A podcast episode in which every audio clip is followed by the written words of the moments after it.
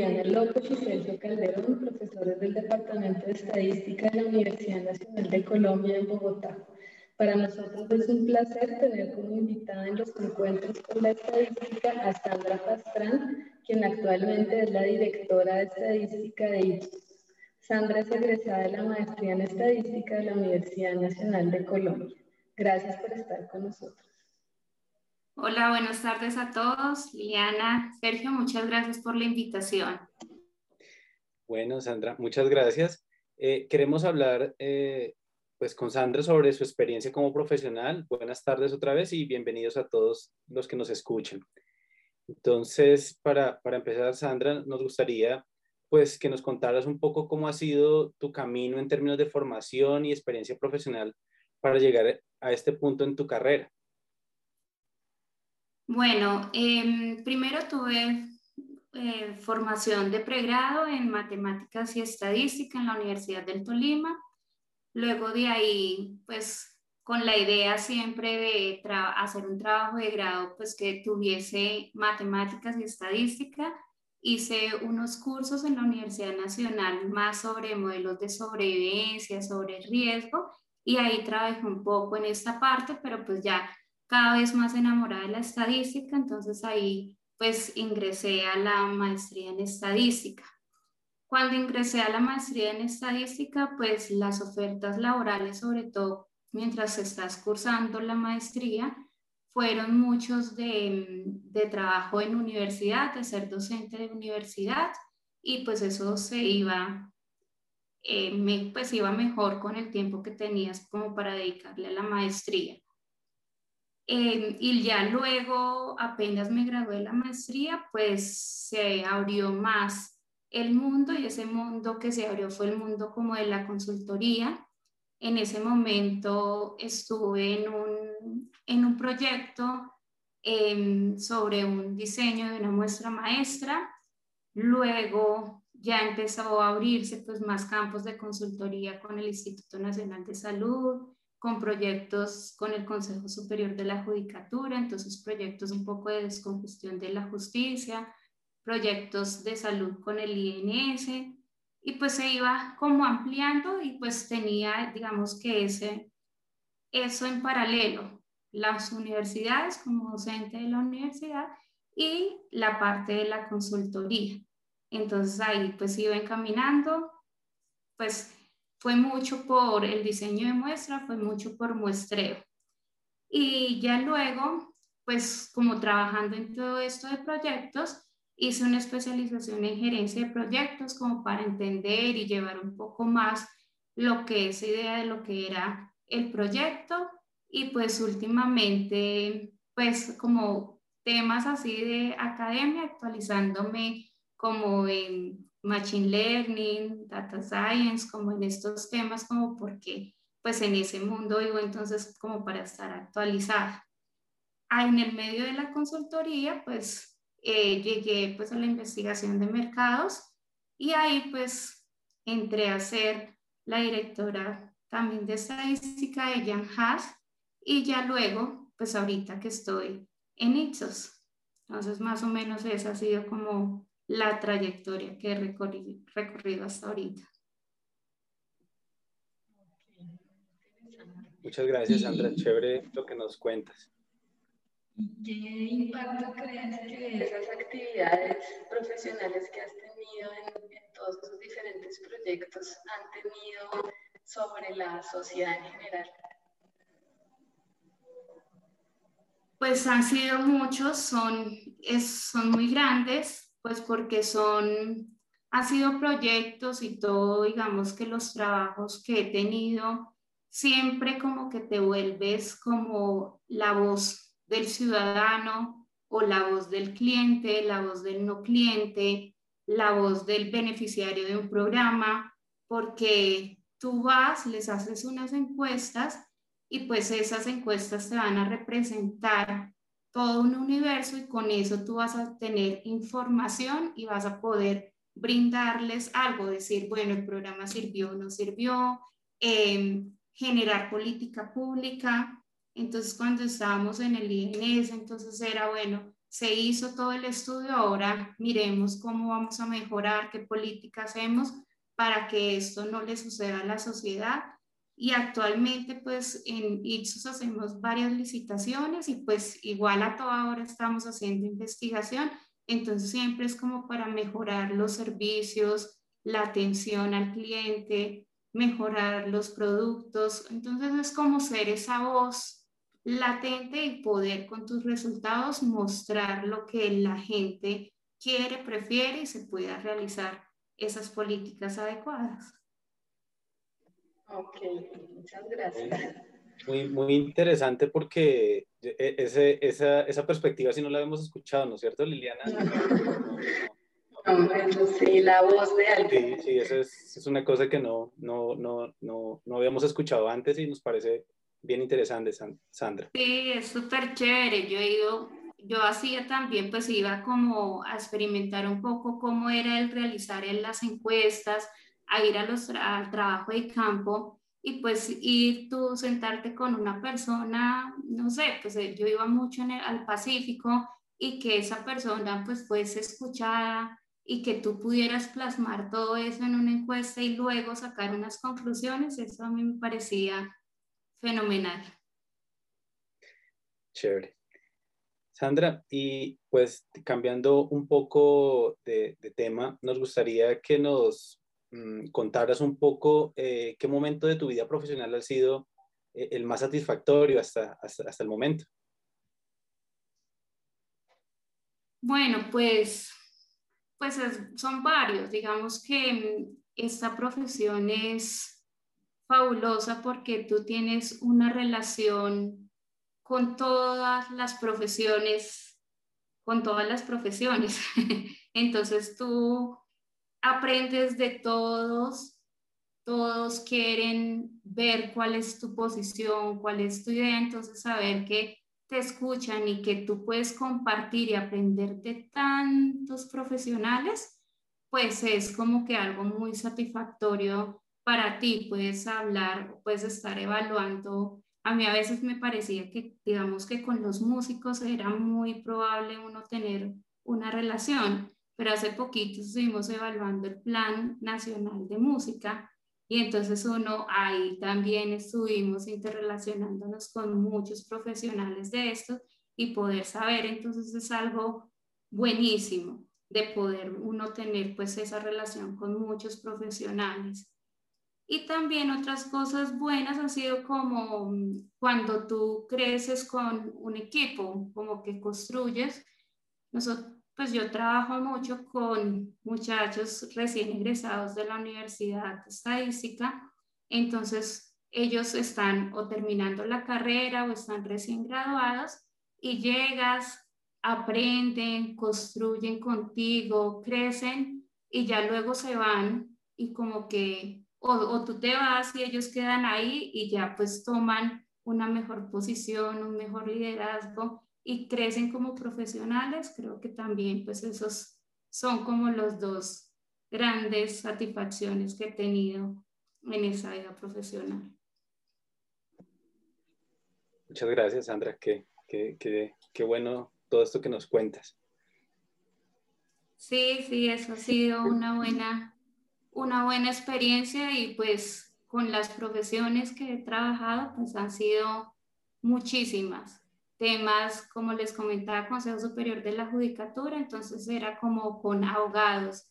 En el INS, pues eran con médicos, bacteriólogos, entonces era como muy variado el tipo de profesiones con las que he podido interactuar. Y con los chicos, pues ha, ha sido como ese crecimiento bonito que uno ve que cada vez, pues que se evolucione, que cada vez se construye. Y muy bonito ver crecer a las personas. Eso es lo que más nos toca a nosotros en la universidad, ¿no, Sergio? Sí, sí, correcto. Los vemos llegar chiquitos y se van grandes. Sí. yo también, yo conservo todavía ese espíritu de docente. y entonces debe ser eso, de que uno los ve cómo llegan y luego cómo se van o cómo quedan y sigues comunicándote con ellos y ves que van, siguen creciendo, siguen evolucionando, entonces eso es muy bonito. Seguro. Bueno, queremos ahora saber eh, si puedes escoger uno o de pronto son varios eh, momentos de tu vida profesional que han sido particularmente difíciles. Bueno, difícil. Pues más como decisiones cuando estaba como, pues salí de la maestría, llevaba como 10 años así trabajando en universidad y trabajando como en consultoría independiente. Entonces, primero me relacioné con Jan Haas precisamente como por una consultoría para evaluar eh, todo el plan del programa de Juan Manuel Santos. Y cuando ya me ofrecen ser como la directora, quedarme exclusiva allí, poder decir como que ya no más consultoría, podía seguir con la docencia, pero pues ya el tiempo familiar no me lo daba. Entonces ya tomar esa decisión de decir, bueno, te quedas acá nada más, estás de cierta forma quieta, ya no eres más independiente, sino que pues estás acá como con un trabajo más fijo y al cual le tienes que dedicar como el 100% para ser exclusivo. Entonces, digamos que tomar esa decisión en ese momento como que fue lo más difícil y poder definir, y sí, sí, además si me iba a gustar o no, porque pues es, era como investigación de mercados y yo estaba un poco más como en esa parte social de la consultoría, de poder, de hacer muchos proyectos para mejorar la sociedad y luego irme como más a la parte de mercadeo, entonces era como una decisión difícil, pero pues me fui por la investigación de mercados. Sí, yo, yo me imagino, yo me imagino que no, no, no debe haber sido muy, muy fácil que digamos porque pues eso de, de, de a uno, uno, pues, y, y, Sandra me va a corregir si no es cierto, pero uno, a, digamos, a uno le, le, gusta la docencia y también dejar, dejar esa docencia donde, donde pues, como, como dices tú, uno, uno, uno, uno como que es formador de, de, de, estos estudiantes es una experiencia muy chévere, enriquecedora también, porque además, pues cambia uno, todos los semestres cambia, eh, conoce nuevos estudiantes y, además, pues de la flexibilidad que, implicaba o que tenías en ese momento, pues, pues ahora, ahora, ahora era diferente. Entonces, yo, yo, yo, yo creo que en ese, en ese momento debe haber sido muy difícil de todas maneras. Sí, cambiar el mundo, la academia, digamos que el estar ya ahí como en la academia, además en la parte como de la investigación, estadística, más el saber cómo estar con los muchachos y ya como que te alejas de eso y ahora pues ya tu mundo se vuelve como más pequeño, era una decisión súper difícil porque pues yo trabajaba como en varias universidades también, entonces hacía a veces como educación continua, entonces o apoyaba en posgrados, entonces ya como que no, es como quedarse ya más quieto, sí, no estar como en el mundo de la academia que tanto a veces le cuesta a uno, entonces ahí fue esa decisión, fue fuerte. Bueno, claro que sí. Eh, cambiando un poquito de, de, de, tema, pues nos gustaría uh, que nos contara más acerca de, la, la, empresa donde trabajas, pues más específicamente que nos contaras, por ejemplo, eh, eh, qué tipo de análisis estadístico se realiza ya en, en Ipsos. Bueno, pues ahorita entonces dirijo pues la parte de estadística Em, en estadística, digamos que en Ipsos el manejo, digamos, la construcción de la base de datos lo hace otro equipo que se llama procesamiento, entonces ellos hacen esa construcción y esos primeros resultados como descriptivos de la data. El equipo de estadística lo que hace más es como el análisis posterior a la data o el diseño muestral. Entonces, digamos que hacemos esos dos momentos. Primero, entramos en el trabajo de, en las propuestas, hacemos pues los diseños muestrales y ya luego en, al final cuando ya están los datos, hacemos ese análisis multivariado. En los diseños muestrales pues hacemos como la empresa pues licita, entonces también hacemos diseños muestrales complejos, entonces va desde una muestra pues para marketing como para o para un dimensionamiento de mercado que también, si ya se quiere tener resultados, pues a nivel de toda la población, pues vamos con un diseño de muestra complejo y vamos con licitaciones a trabajar en esos diseños de muestras. Si ya tenemos el análisis multivariado, entonces, bueno, pues ahí hacemos desde cálculo de probabilidades, es decir, tenemos toda la estrategia, todo el portafolio de lo que es estadística para poder resolver o dar como las respuestas a nuestros clientes internos o externos. Entonces trabajamos eh, probabilidades condicionales, trabajamos regla de valles, hacemos inferencia estadística, pruebas de hipótesis, sobre todo a pues, estadísticos que no son comunes. Entonces, en el mundo de marketing aparece como variables como el Net Promoter Score, que es como un NPS, que es como una resta de unos porcentajes. Entonces, toca también de cualquier indicador que se construya, poder conocer, digamos, su distribución y poder hacer inferencia de él. Entonces, hacemos esto. Em, hacemos segmentaciones, hacemos, ahorita estamos trabajando mucho con grafos, entonces con los grafos podemos ver las interrelaciones entre variables, entre atributos, para saber como estrategia, para ver si muevo un atributo, qué otros se me pueden mover entonces ahí trabajamos con grafos, trabajamos con grafos también para presentar el análisis de preguntas abiertas. Entonces como un análisis de texto, entonces presentamos el grafo, con ese podemos hacer clasificación de palabras y cómo armar grupitos o segmentos para poder visualizar como cuáles son los temas o qué es la temática que la gente está hablando. Hacemos mapas perceptuales, Ah, con los grafos también hacemos otro análisis que se llama Ecosystem Flow, se llama así en pero es como una red que le dice a uno cómo, cómo se mueven las personas dentro de una compra online.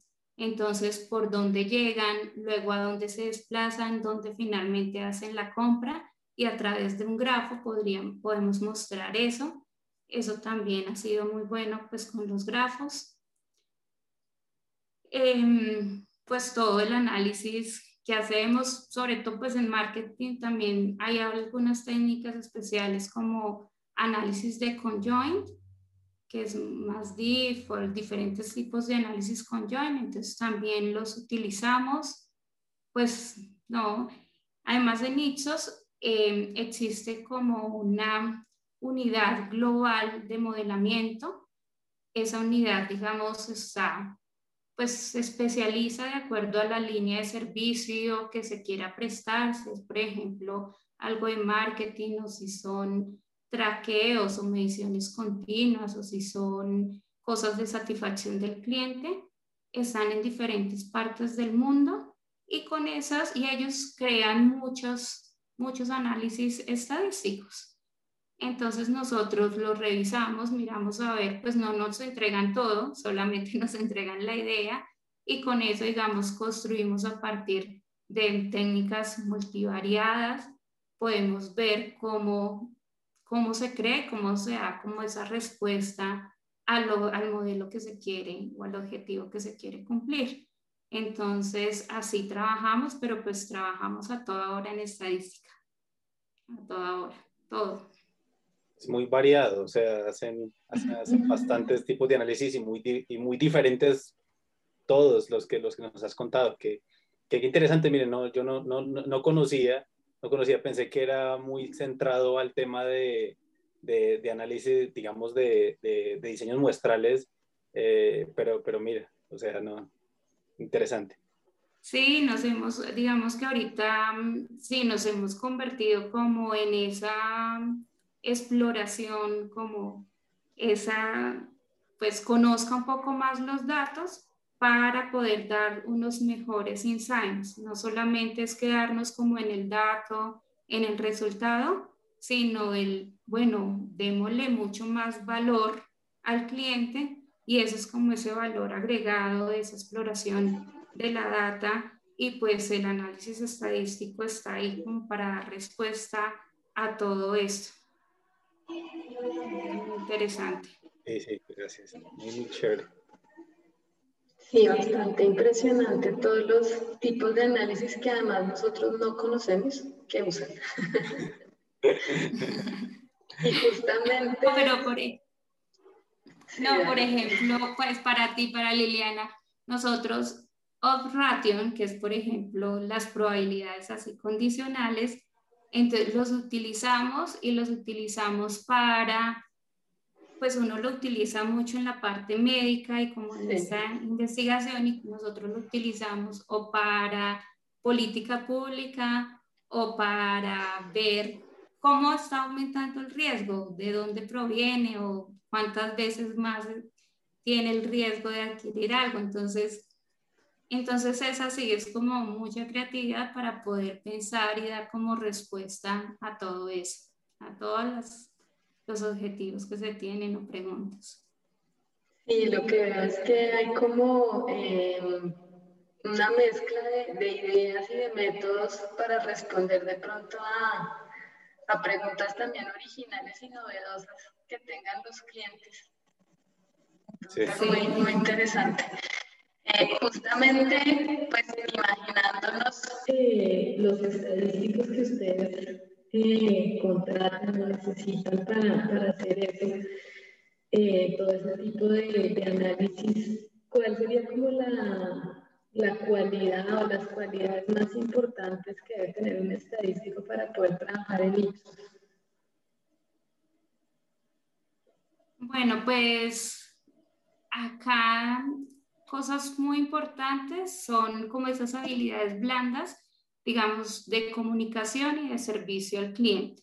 Entonces deben de ser muy empáticos porque a toda hora pues te estás relacionando con muchos profesionales de diferentes áreas y tienes que llenarlos con argumentos para mostrarle que tu modelo, tu idea, este resultado que estás generando, pues lo hiciste bien.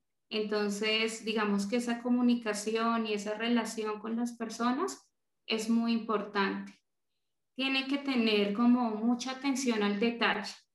Tiene que tener mucho cuidado porque algunos, digamos, vienen como si yo fuera como la profesora que le califico. Se sacó cuatro. no, hay que sacarse siempre cinco. acá siempre tiene que ser perfecto, porque si no vas a tener tiempo para analizar, para pensar, para calcularlo adecuadamente, porque pues esos errores pueden trascender. Si te diste cuenta, arréglalo inmediatamente, comunícalo, pero no se puede quedar ahí como que, ay, pero es que sí, ah, bueno, me dijiste que estaba mal. No, tienes que hacerlo y corregirlo y hacerlo como bien. Entonces, digamos, esas atenciones en los cálculos eh, que siempre hay, pues hay muchas personas que son muy habilidosas en el resultado y pueden detectarse fácilmente. Entonces, deben de tener esa atención grande al detalle y, y sobre todo, sí, como esas habilidades de comunicación. Y ahorita, pues como en el campo en el que estamos de esa exploración de la data y de dar mucho mayor valor agregado a la data, entonces estamos pues trabajando en programación.